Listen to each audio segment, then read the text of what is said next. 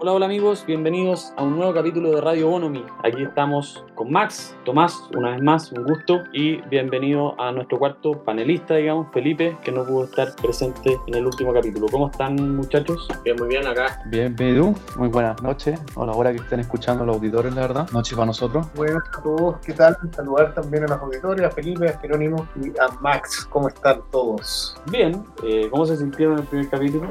Bien, está bien. Encuentro que, que no, no, no sé perfecto, se puede mejorar siempre. Eh, dijimos las cosas que pensamos, lo que fuimos categóricos y diciendo las cosas como deben decirse y no yéndonos por rodeo o diciendo las cosas a veces propositivamente correcto. Yo creo que este programa tiene como finalidad el callo y decir las cosas pam pam vino vino, buen chileno, y creo que ese objetivo se logró en el primer capítulo. Esperamos que esa lógica se mantenga y poder decir las cosas aquí sin miedo, sin temor a la crítica y poder realmente hacer los análisis que correspondan. Felipe integra hoy día y esperemos que esté permanentemente en todos los capítulos o en los que pueda estar presente. El tema que nos convoca hoy día es el tema de la Araucanía principalmente. Bueno, el, hace un par de días se vio un video de gente manifestando una municipalidad diciendo que el que nos salta es mapuche, algo que puede ser muy grave, en el sentido de que puede haber un odio racial hacia los mapuches, que encuentro que puede que se haya generado por los últimos tiempos lo que está pasando, y yo no creo que ha sido producto de que exista racismo propiamente en la Araucanía. Básicamente es una lucha de clases que ha intentado imponer la izquierda, básicamente que existe pobres mapuches que están perdiendo las tierras contra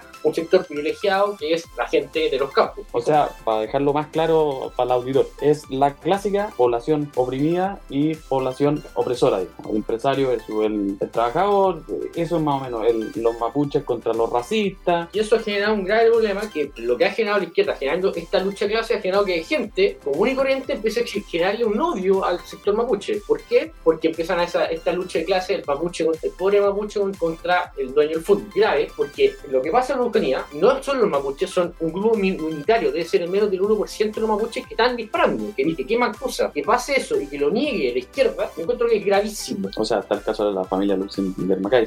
Incluso ha pasado que mapuches han sido dañados por esta gente, por estos grupos violentistas. Y sigue la izquierda con el discurso pobres mapuches que están siendo violentados. Es mentira, acá hay un grupo terrorista armado que quema, mata gente. La gente en la Araucanía tiene tanto mapuche, tanto como gente de Temuco, tiene que salir con casco, chaleco antibalas. Eso, ¿cómo va a ser normal salir a tu casa con un chaleco antibalas? ¿Cómo va a ser normal? ¿Cómo va a ser normal que salir a tu casa con un carabinero al lado para que no te maten? Eso es inaceptable. Lo que pasa actualmente en izquierda buscar esa lucha de clase. La gente te está creyendo el cuento. Pero la pregunta, yo creo que la pregunta clave es ¿por qué nace esto? O sea, claramente existe una parte de la izquierda que empieza a decir que pobre mapuche, esa típica lucha de clase que hemos visto desde los años 1800, pero yo creo que hay algo escondido. Aquí, bueno, Felipe yo creo que es uno de los más capacitados en el tema junto con Tomás y sería bueno que, que haga un análisis un poco más detallado respecto de lo que realmente está ocurriendo y cómo actúa la izquierda, tanto a nivel no, político claro. y a, a, nivel doctrina, digamos. Sí, me parece bien. Entiendo que Felipe tiene un análisis más desde el punto de vista antropológico, si uno quiere, ¿no? Yo diría que más antropológico, un poco más histórico, tal vez, no sé si nos da el tiempo para abarcarlo muy en detalle. O sea, en primer lugar, lo que aquí pasa es que se, se trata, a propósito de esta lucha de opresor oprimido, como decía Max antes, se busca separar y oponer españoles y mapuches, lo cual es un poco burdo. De hecho, hoy día hubo una manifestación de chilenos en Barcelona en el que se mete a mestizos en el mismo saco que todo lo que es el indigenismo, cuando en realidad todos los chilenos son mestizos. De hecho, hay un estudio en la Universidad de Chile, el año 2015, que se llama Chile Genómico, si no me equivoco, que decía que en promedio el chileno tiene un 52% de gen europeo, 44% amerindio y 4% africano, si no me equivoco. O sea, y que incluso aquellos que se creen europeos más puros, por decirlo así, tienen por lo menos un 30% de genes amerindios. Y lo mismo pasa también para el caso de, lo, de la gente más indigenista, más acérrima, que se cree también como indígena más sangre pura, pasa exactamente lo mismo. Dentro de este 44% del que les hablaba, se calcula que el 20% es de origen diaguita y el 24%, o sea, el 24% de origen mapuche. Y para esto hay que tener en cuenta también que dentro de ese 24%, la gran mayoría son picunches, que es el pueblo a la larga con el que más hubo mestizaje, con el que más se relacionaron los españoles, en parte porque eran los más próximos, porque también eran más pacíficos. Se decía que eran más desarrollados por su contacto con los diaguitas, con los indios, o sea, con los incas, quiero decir. Y aquí es cuando empieza a llamar un poco la atención el rechazo al nacionalismo patriotismo chileno por ser como europeísta, cuando en realidad toda la cultura o la idiosincrasia chilena o criolla, si se quiere, es totalmente mestiza. O sea, estar orgulloso del mestizaje, al final es estar orgulloso de lo que ellos han construido, que no es ni más ni menos que el Chile independiente, luego rechazar la hispanidad en el momento de la independencia. Yo, yo, quiero tomar uno de los puntos que toca Felipe, tomarme un poco de las palabras de todos, un poco lo que dice Max, tratar de complementar un poco lo que dice Felipe. El conflicto mapuche se radicaliza, a mi juicio, a partir de diciembre del año 1997. Aquí toma fuerza una coordinadora, que es la coordinadora Arauco, y que empieza a promover una lucha, pero que es una lucha entre el pueblo mapuche y el Estado chileno. La coordinadora Arauco lo que plantea es una liberación nacional. Ellos existen algunas declaraciones a la prensa en esa época, en diciembre, donde manifiestan que ellos tienen que generar un movimiento político al interior del movimiento mapuche, valga la, la redundancia, para poder promover ideas de liberación, de separación, y para lograr ese objetivo, entonces, eh, no importa cuáles sean los medios que se utilizan, si hay que recurrir al terrorismo, porque a mi manera de ver lo que hoy día ocurre en la Araucanía, hay que decirlo con todas sus letras, es terrorismo. Quiero, tú recordabas por ahí el caso Lutzinger-Mackay. Hoy día la ley que justamente está destinada a combatir el terrorismo define el terrorismo como, cualquier acto que está destinado a causarle temor a la población. Y si la quema de camiones, si la quema de fondos, si la quema de empresas no es un acto que está destinado a infundir temor en la población, yo no, no, de verdad no me explico qué es terrorismo. ¿Qué es terrorismo? Acá tenemos un grupo que persigue fines políticos, que está organizado y que está dispuesto a hacer lo que sea para alcanzar una especie de liberación, llamémosle autonomía, se parece quizás, Jero, y ahí tú te manejáis más a lo que hoy día se pretende en eh, España, ¿no? en Barcelona. Bueno, lo que se vive en Barcelona está claro. Es decir, eh, creo que en, en, en, España en general hay un gobierno muy débil, muy débil, y es reconocido y podemos eh, recurrir a un montón de, de periodistas y, y, críticos políticos. ¿Qué es lo que ocurre realmente en España? Hoy día tenemos un gobierno y una clase política rendida a los pies de todo lo que pueden ser, o podríamos llamar, movimientos extremistas. Quiero preguntarte si, si podéis explicarle a los auditores, tú, tú que conocís bien esta realidad, si uno puede, si es descabellado o no al final, hacer un símil entre, entre, el caso de Cataluña y la causa mapuche. Mira, más que Cataluña, yo creo que el País Vasco es uno de los más famosos a nivel mundial, junto con el catalán, ¿no es cierto? De, de, de toda esta lógica de independencia, etc. No sé si soy experto ni manejo muy bien el tema, pero me familiarizo muy bien eh, gracias a mi, eh, digamos, la relación que tengo con algunos primos que viven allá y que me han contado cómo se vive esto. Mejor que yo, de todas maneras. Entonces, ¿qué es lo que ocurre? Sí, existe realmente un símil y el símil, yo que está en la ETA. La ETA es un movimiento que nace en el año, más o menos, si no mal recuerdo, en el año 60, 70, por ahí. Creo que su primera asamblea fue el año 1961, si no me equivoco, en San Sebastián, en la Euskadita Azkatasuna. Básicamente es un movimiento terrorista que desde que existe ha buscado y perseguido gente estratégica para asesinar. Cualquier persona que figure y que sea una potencia en el País Vasco, principalmente, que tenga relación con la iglesia, con el sistema, con la derecha, es perseguida y asesinada por la ETA. Que yo te podría decir, hay un símil, sí, quizás la ETA es mucho más intensa, o fue mucho más intensa en su momento. Pero tiene este afán rupturista, ¿no? Como el... Anarquista, tú, completamente. Y lo que pasa en España es más macro todavía. O sea, a mi juicio, si tú me haces la pregunta a mí, yo te digo, hay un Estado, hay una clase política muy débil que ha caído rendida ante el terrorismo y no lo han sabido enfrentar. Sin ir más lejos, desde 1961 que existe un movimiento como este, incluso hay quienes dicen que existe de 1956. Entonces, ya llevas mucho tiempo con un ente, sin embargo, sigue existiendo. Es muy parecido a lo que pasa en Colombia, que Santos firmó un acuerdo de paz con las guerrillas de Colombia, lo que es completamente una fachada. Porque ¿qué pasó? Se firmó este famoso pacto de paz, ¿no es cierto? Donde se le da una, un sinnúmero de beneficios a los guerrilleros, como escaños en el Senado, fondos, eh, beneficios, becas estudiantiles, etc. Y de repente aparece lo que se llama la divergencia, que es lo mismo, que en el fondo, claro, las cabecillas de, la, de los guerrilleros firman este pacto, salen del sistema, porque empiezan a vivir el lujo, se levantan todos los cargos en su contra, llevan una vida tranquila, incluso con guardaespaldas, para que nadie les haga nada, y pasan los que estaban un puesto más abajo, hacer la cabecilla. Entonces pasa a ser un ciclo interminable. Pero también tenéis los otros casos, que fue el que me preguntas tú, Cataluña. También tienes Galicia. ¿Por qué te digo estos tres casos en España? Porque resulta que la base de todo para postular y fortalecer estos movimientos es la lengua. Tenemos los gallegos, tenemos el País Vasco y tenemos eh, los catalanes. Galicia quizás no ha tomado tanto power porque sin ir más lejos, tú puedes mirar las, redes sociales, puedes mirar los, los, los resultados electorales y te vas a dar cuenta que la población tiende a ser más conservadora y más apegada al sentido sentido común. Vox ha sido un exitazo en Galicia, el Partido Popular también. En cambio, después tenéis, y aquí quizás Felipe puede aportar más, Cataluña y el País Vasco que están más cerca de Francia. Y Francia ha sido reconocido por ser una sociedad muy revoltosa, digamos, muy revolucionaria. Y Pablo Iglesias, el, el líder de Podemos, junto con Irene Montero, han instrumentalizado el movimiento de Cataluña y el movimiento del País Vasco para poder posicionarse. Pero al final, lo que realmente a ellos es que no les interesa la lucha o, las banderas de lucha de estas personas, sino que más bien lo único que quieren es ganar elecciones y posicionarse en el poder. hay fines políticos. Exactamente. Lo único que buscan es eso. Entonces, hoy día tenemos una clase política en España rendida, completamente rendida, débil, muy débil, y que hoy día ha tratado de avaliar Ortega Smith y Santiago Abascal y un par de personas más del Partido Popular. Pero Rajoy, si tú me haces la pregunta a mí, en el referéndum de Cataluña, Rajoy lo hizo pésimo, pésimo. Y ahí tenemos Pigdemont, que se fue exiliado a Bélgica. Entonces tenía un Pigdemont muy fuerte que viviendo en Bélgica seguía gobernando en Cataluña.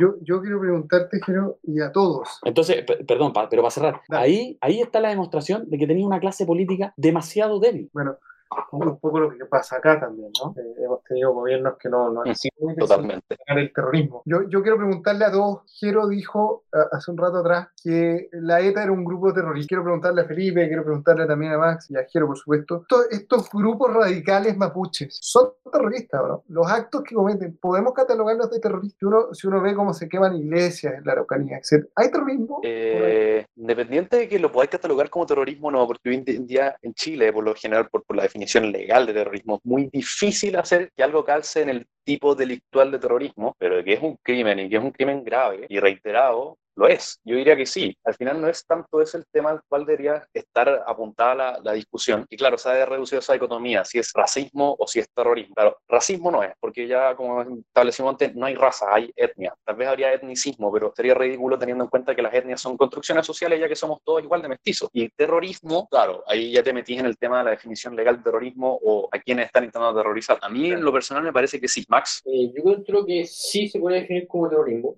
o sea, porque generan terror y miedo y no solamente para pa no también generan miedo al pueblo mapuche, que es contraproducente. Me gustaría también te tocar que es curioso cómo la izquierda se ha tomado este sector, este, esta bandera de lucha, y calza un poco porque se la toma, porque si uno ve las elecciones en la Araucanía, por lo general ganaba una derecha. Por ejemplo, el senador de la Araucanía es Felipe Cast, derecha. O sea, la única comuna donde ganó José Antonio Cast es la Araucanía. José Antonio Cast ganó Tubul, si no me equivoco.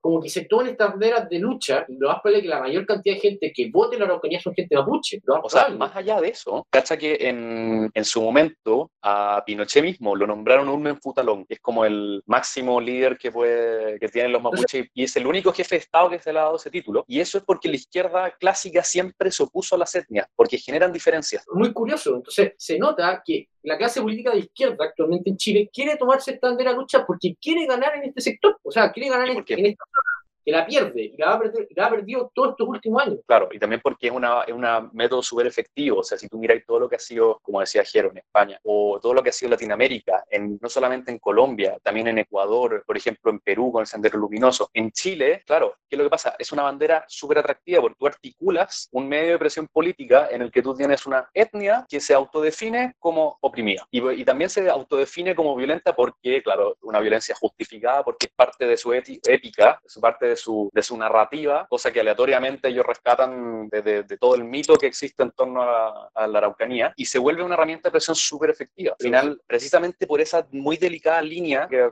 había establecido antes, claro, entre, entre racismo, etnicismo, ¿cachai? Ya se vuelve tan abstracto el concepto que al final el Estado, por el solo hecho de tratar de controlar y de tratar de reprimir la violencia en el sur, corre el riesgo de quedar ellos como los etnófobos o, o racistas. Acá, acá, hay que hacer una, una distinción muy importante no son todos los mapuches violentos. Yo hace varios años atrás ya estuve misionando en Mahuidache, que es una zona mapuche, y era impresionante cómo la comunidad te decía, oye, pero si nosotros no andamos quemando cosas, nosotros no nos metemos a los campos a, a, destruir lo, lo, las tierras de, de, la gente o a, o a quemar camiones, no, no, hacemos eso. Este es un grupo minoritario y te lo decía la comunidad local mapuche de allá. Son no, gente... y no solamente eso, te dicen, no son mapuches. Lo mismo, exactamente lo mismo pasó en Angol. Yo sí. el año pasado en Angol y que los mismos mapuches, cuando bajaba la gente de, de, los campos, los mapuches, entre comillas, que muchos decían que eran santiaguinos, que se habían ido a sentar a la zona mapuche porque tenían un par de tierras, unas parcelas de, agrado, que cuando se les acababa lo que tenían, bajaban a saquear al, centro. Y los mismos mapuches que viven dentro de Angol, en ciudad, tenían que esconderse en sus casas por temor a los destrozos que iban a haber. Pero para hacer un, un, paréntesis y seguir avanzando, para incorporar lo que decía Max de, de, la instrumentalización de la izquierda, a mí me parece que dentro también de, en relación a lo que hablamos de la ETA, la ETA posiciona, sin, sin tener ningún origen indígena, digamos, a diferencia de los mapuches, la ETA posiciona ciertos símbolos. Y a mí los símbolos siempre me han llamado la atención, porque resulta que de dónde sale eh, esta bandera negra o esta imagen negra con estrella, una tremenda estrella en el centro, digamos que hoy día o estos días se ha visto tanto en las redes sociales, o la misma bandera mapuche que tiene un cultrún al centro, mapuche entre comillas, cultrún al centro, un montón de colores, tiene franjas negras, etcétera. O sea, yo tengo entendido por lo que he leído, que la bandera mapuche nunca, creo que nunca tuvo negro, nunca tuvo un cultrún al centro. Entonces, ¿de dónde vienen todos estos símbolos, Felipe? Eso, es que es como que me preguntara de dónde vienen los colores de la bandera del orgullo gay. Esa a la larga es la construcción artificial moderna moderna o pop moderna, si queréis decirlo así, de, que se hace de la etnia a través de, de insertarle elementos modernos y tratar de darle significado de alguna u otra manera. Pero ¿qué es lo que pasa? Tú cuando generas una bandera o toda esta simbología nueva, ¿qué es lo que te permite? O sea, te permite por primera vez en la historia de unificar el pueblo mapuche. Eso nunca pasó. Entonces, claro, ahora tú tienes una bandera del año 80 en adelante en que puede decir todo el pueblo mapuche y tal vez muchas otras etnias o pueblos originarios y toda la gente que se autoperciba como mestiza y que quiera unirse a la causa, claro, te quedan metido dentro del mismo saco. ¿Y qué es lo que importa en política, y en especial dentro de la política postmoderna? Es qué saco es más pesado, ¿cachai? Para el momento de hacer presión. Entonces, ¿qué lo, tú haces una bandera para poder, a la larga, abarcar la mayor cantidad de gente posible y unificar dentro de una misma bandera una, causa, o sea, la no, no, te voy a decir que es artificial, pero que es un constructo, ¿cachai? O sea, prácticamente agarra lo bonito de, de cada una, sea verdad o no sea, digamos, por supuesto, tienes que darle credibilidad, tienes que, por eso se, te decía que era la, la, aproximación más situacionista a la construcción de una, de una etnia, era tomar los elementos que ya tenías de antes y reformarle su significado y insertarle nuevos.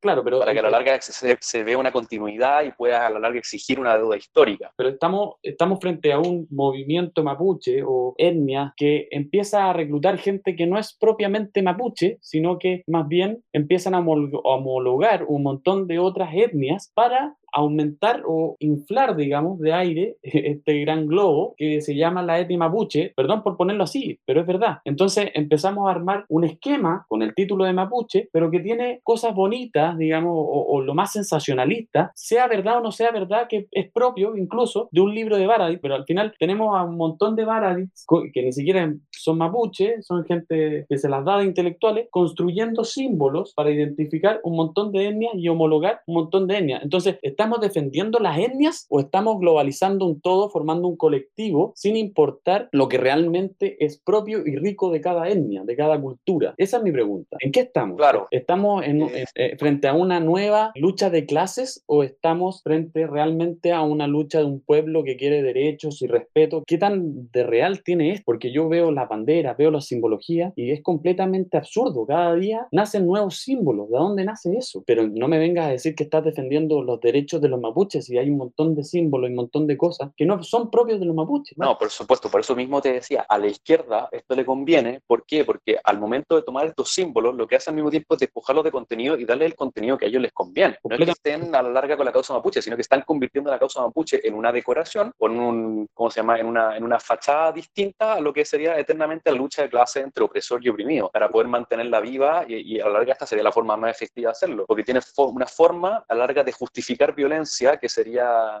toda la, causa mapuche en el sur, y a la larga ese sería un método mucho más efectivo de presión que hacerlo de otras maneras. Y eso se replica en toda Latinoamérica. Y se cumple, perdón, Felipe, el, requisito de opresor oprimido, porque el opresor sería el Estado y el oprimido lo del pueblo mapuche, ¿no? Que, que en el fondo fue privado de tierras ancestrales. La lógica está absolutamente presente. Y volvemos al punto que hablé en el principio, que claramente a esto le conviene la izquierda con mucho dinero, porque la reconomía pierde, o sea, no gana, porque eso sí, no gana, y también porque la gente, al, al ser un discurso socialista, se empoba diciendo como, oh, la izquierda ayuda al pueblo mapuche, siendo que el pueblo mapuche no quiere la ayuda de la izquierda porque si no votaría por la izquierda, que era lo más lógico, ¿sí? ¿verdad? Efectivamente, si lo que están tratando de unir acá no es, no es a la gente de la Araucanía, es, a la gente, es principalmente a la gente de Santiago. ¿sí? darle una bandera de lucha a la gente de Santiago, y por eso acá el 18 de octubre veíamos gente con bandera mapuche, y lo más probable que ninguno de la gente que estaba que era mapuche, lo más probable que ninguno, incluso, incluso ninguno había estado en la Araucanía y, hacían gritos en Mapulumbún, en- diciendo que nosotros compartimos con el pueblo mapuche, pero el pueblo mapuche lo más probable que, sabiendo por lo que vota, lo más probable no quería esto. Y yo estuve varios años también, como igual que Jero, en mi, mi época más de misionero, estuve en Purén, en Arauco, en Florida, en Angol también. Pero la misma historia que contaba Jero la escuché muchas veces. O sea, todos son so- pueblos de la zona de la Araucanía y no, ah, en Cunco también. Y todos repiten lo mismo al final. Como que dicen, estos terroristas no somos, no, no son los mapuches. Nosotros no estamos de acuerdo con esto. Este- esta gente es un problema y nos tienen, el gobierno nos tiene votados y nos tiene solos. Oye, pero solamente para reforzar el punto, yo, si me dan permiso, les quiero leer muy brevemente una declaración de la coordinadora Arauco para que vean que acá hay unas intenciones clarísimas. Fíjense, esto fue publicado en el año 1997. Si a futuro, dicen, no se producen los cambios necesarios respecto de un Estado que nosotros denominamos opresor, tendrá, que,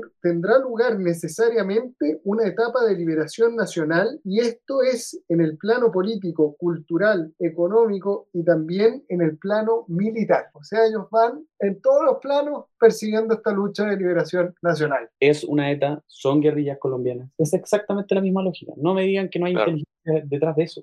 Ese discurso Y- y- tiene una inteligencia militar, tiene un objetivo mucho más allá realmente de obtener simplemente derechos y beneficios o consider- ser considerados como una etnia. Absolutamente. Y, espérate, ¿cuál es el problema de eso? Al final, como te decía, el mestizaje en Chile es tan transversal y, y teniendo en cuenta que son un constructo social las etnias también, a la larga autodeterminada, ningún chileno o sea, tiene más derecho que otro a reclamar las mismas tierras. Todos tienen la misma cantidad de sangre indígena. Entonces, ¿por qué un colectivo tendría derecho a exigirle al Estado que se la den a ellos y no a todos los demás? No, y mucho menos no- de forma violenta. Yo, yo no sé si todos coincidimos en que, en que en definitiva acá hay claramente objetivos 100% definidos. Y la liberación nacional se consigue a través de estos planos de acción, nada que discutir en el fondo. yo, yo no sé si... si Al pan si pan y al vino vino. Claro. Bueno, eso, esa frase, nada que discutir, la verdad, podríamos dedicarle un podcast completo, porque sobre todo...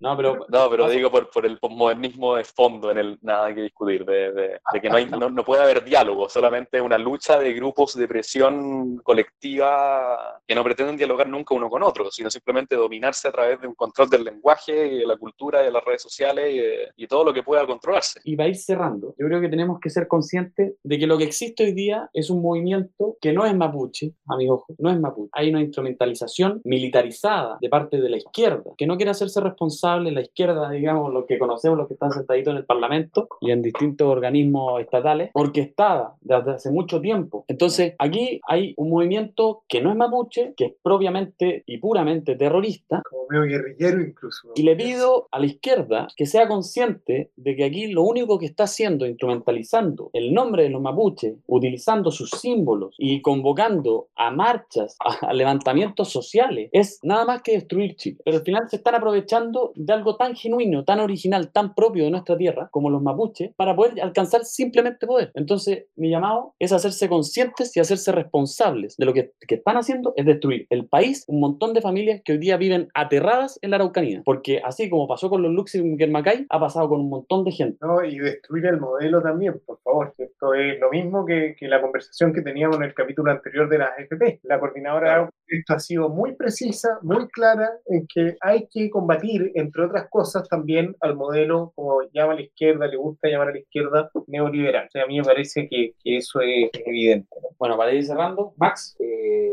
que la izquierda sea responsable de lo que está haciendo, de tomando esa lucha, de lo grave lo que está generando, que está generando dos cosas. Primero, generar más odio. ¿Y qué genera? Lo que pasó hace un par de días, gente gritando que, lo, que nos saltó mapuche, que eso no debería existir en Chile. Eso no es culpa de porque ellos son españoles, colonizadores, no, porque son gente que eh, sufre terrorismo, le están poniendo la bandera que esto es gente mapuche. Le están generando un odio gratis, la- y es culpa de la izquierda que le está poniendo bandera a estas cosas, diciendo, no, el pueblo mapuche es atacado y todas estas cosas. La izquierda se haga responsable de lo que está haciendo y se, aparte se nota, por lo que hemos hablado, que quieren ganar un beneficio político y no ayudar a, a sí mismo el pueblo mapuche. Son de contar un beneficio político. Importa un huevo el pueblo mapuche porque no tiene idea. Nosotros, la gente que apoya a esta gente, este no tiene idea del pueblo mapuche, no tiene idea de lo que está pasando. Entonces, que se hagan responsables de lo que están haciendo, intenten de a invivar esto, intentar resolver el problema desde ahora ya que existe hace más de 20 años, desde que yo tengo memoria, me acuerdo que existe pelea por el pueblo mapuche y no se ha resolvido todavía. No, simplemente volver a enfatizar que, que para mí este problema muy, muy, muy político, lo que se persigue una vez más es pegarle al modelo, pegarle al sistema, y yo no sé,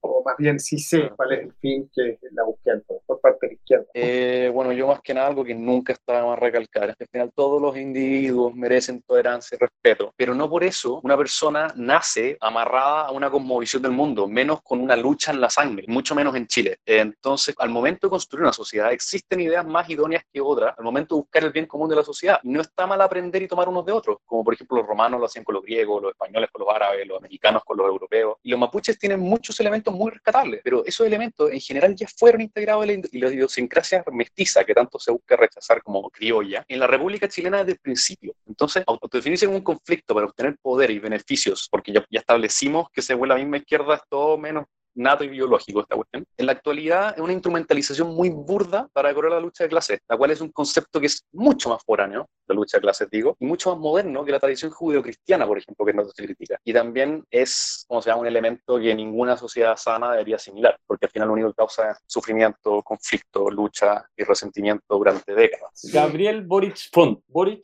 apellido croata, Font, apellido europeo también. Así que realmente quieres luchar y quieres devolverle sus tierras, busca a la última viejita, Segnam, que hay en Tierra del Fuego y regálale tu casa, porque supuestamente las tierras magallánicas le pertenecen a los Segnan y a los Monos. Entonces, si en verdad te identificas con la causa, si en verdad quieres luchar por los pueblos indígenas, entrega tu casa, la casa que te compraste el año pasado, esa, sé el primero en entregar las tierras. ¿Por qué el resto tiene que estar entregando las tierras que muchos compraron en base a esfuerzo y sacrificio, sudor y lágrimas? La plata no nace de las plantas, weón. Entonces, basta de discursos penca, discursos bananeros y populismo. Lo que pasa es que Jackson solamente se sabe donar entre cuentas. claro, le cuesta sudor y lágrimas de sus donaciones, bueno, Bueno. Y un pequeño alcance a lo que decía de las tierras también. La expropiación que se hizo, de, o sea, por parte del Estado a las tierras mapuche, se hizo con el mismo criterio con que se expropiaba las tierras de la reforma agraria, que había que eran cultivables o no. Claro, ahí se entiende que los mapuches como cultura nunca cultivaron las tierras propiamente tal, o sea, las cultivaban, pero no su tierra. Su tierra no es para cultivar, sino que sembraban donde querían, cosechaban donde querían. Entonces, claro, el criterio ahí puede ser un poco, un poco engañoso. Pero en fin, em, ese tema de las tierras es transversal y a los gallos no hacen distinciones, no les importa, lo único que hablan es de tierra y que hay que devolver las tierras y los derechos y la no sé qué. Y no, decía, todos los chilenos tendrían el mismo derecho a esas tierras y todos tienen la misma sangre mestiza, incluso ellos. ese, ese, es otro tema. Basta de infundir miedo, basta de aumentar y, y generar rivalismo en la sociedad y háganse responsables. En fin, vamos cerrando. Un gusto estar con ustedes, muchachos. Tomás, una vez más. Max, Felipe, bienvenido a este gran proyecto. Vamos, para. Gracias a todos. Chao, chao. Ahora sí Gracias, buenas noches.